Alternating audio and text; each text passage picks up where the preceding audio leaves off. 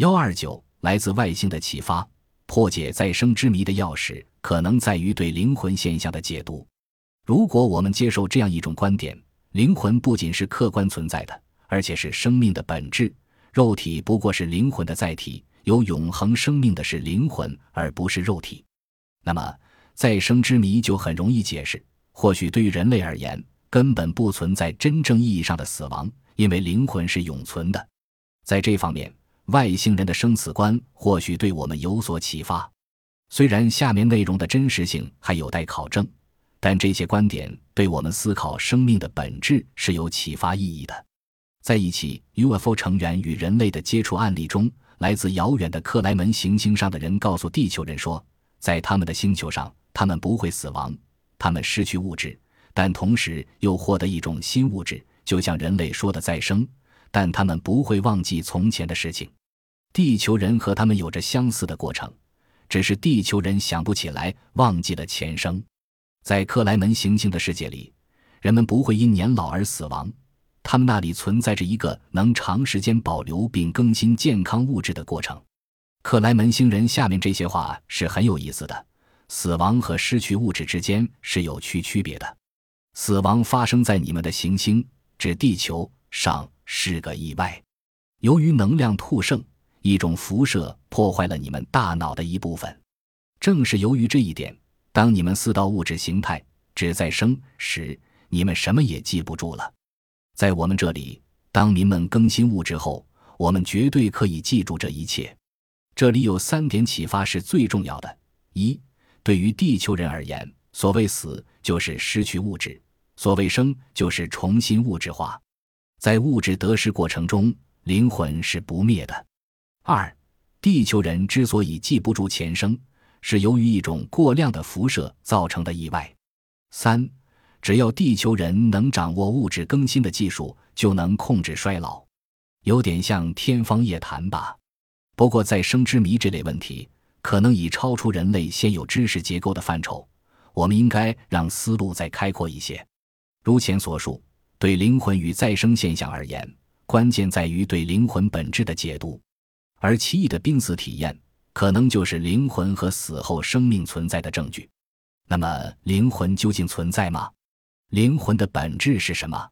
灵魂是客观存在的，证据来自三个方面：一是理论上的证据，灵魂学自古就有，只是不成体系，又往往落入迷信的圈套，而陷入虚无不可知的境地，因而声名狼藉，被近现代科学所遗弃和否定。但并不能就此否认灵魂的客观存在。中医一开始就接受阴阳学说的绝对指导，并取得了独特的成就。要否定阴阳学说，就得否定我国医学的理论体系，而这是不可能的。由阴阳学说的理论可知，人体的存在必然会同时出现它的对立面——灵魂。躯体和灵魂是对立统一、相互依存的一对事物。中医学中有。肝藏魂，心藏灵，肺藏魄，肾藏精的说法，但这些理论始终不能为现代解剖学所证实，从而陷入不可知的境地。可是临床治疗时丢魂、失魄等类型的杂症却屡见不鲜，西方医学手段对此无能为力。偏偏我国医学有古方妙法，虽然它有时会染上迷信色彩，但在临床上却屡奏奇效。因此，可否这样看？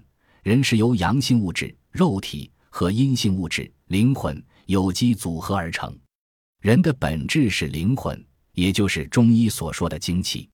灵魂用肉体包裹，变成为有血有肉的活体人。由蛋白质、水等物质构成的肉体是容易受损、衰老，最终必然会死亡的。肉体在毁灭后，灵魂便会寻找新的表现形式，亦或是死后生命。或是再生于人世。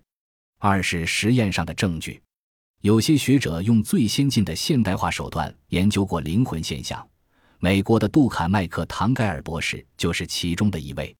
他曾制作了一台非常大而灵敏的光束天平，将一个濒死的肺病患者移上天平，三小时四十分钟后，病人咽气。在这一瞬间，光束偏移，两千一百二十六克的重量消失。接着。他又对五名垂死者进行实验，这些病人在死亡时即灵魂离开肉体时，分别失去一百零六至四百二十五克的重量。而他对十五只狗做同样的实验时，重量没有任何变化。这一实验说明，人的灵魂是有质量和重量的，而动物，至少狗是没有灵魂的。不过，这一实验也存在着疑点，即灵魂既然是非物质的，它为什么又具有质量？不过，这可能正说明我们对灵魂的认识尚需深入。无论如何，人在刚死亡的瞬间表现出的这一特异现象，只能说明某种东西在这一瞬间离开了人体。就人们目前所知，这只能理解为灵魂。三是现实中大量的灵魂现象也可以提供有力证据。前面的灵魂现象与濒死体验已谈到很多，这里可以补充两个事例。印度纳破大学有个叫厄塔拉赫达的女讲师，在一九七四年的一天，她一觉醒来就掌握了孟加拉语，而且说得相当流利。家人和同事都知道她从未学过孟加拉语，无不感到震惊。然而几个星期后，这种奇异现象又蓦然消失，她连一句孟加拉语也不会说了。厄塔拉赫达的这一异常经历，可能是某个瑜伽拉人的灵魂进入了他的头脑。否则很难解释。再如，当代知名作家贺刘翔在《灵魂猜想》一文中讲到一件亲眼看到的奇事：他的一个同学目睹了一位邻居咽气，不一会儿，他竟一屁股坐在地上，之后又发疯似的扑向棺材。十几个同学硬将他按住抬回家。在此期间，他以死者的口吻说了许多话，犹如死者的灵魂附在他身上一样。直到半夜才慢慢平息下来。他清醒后，竟然对刚才的经历一无所知。灵魂的本质是什么？有人估计它是寓于人体中的带电磁的粒子团，也有人，我国学者推测它是组成人体的阴性物质中的某种信息波。它是生命形式中的不可见部分，储存了生命体发展过程的全部密码，可以任意穿透或渗透于阳性物质之中。下述未经证实的外星人观点，对我们颇有启发意义。外星人对心灵构造十分清楚，他们并不区分能量与物质、思维与肉体。对他们来说，一切都是震荡，物质只是较强密的震荡。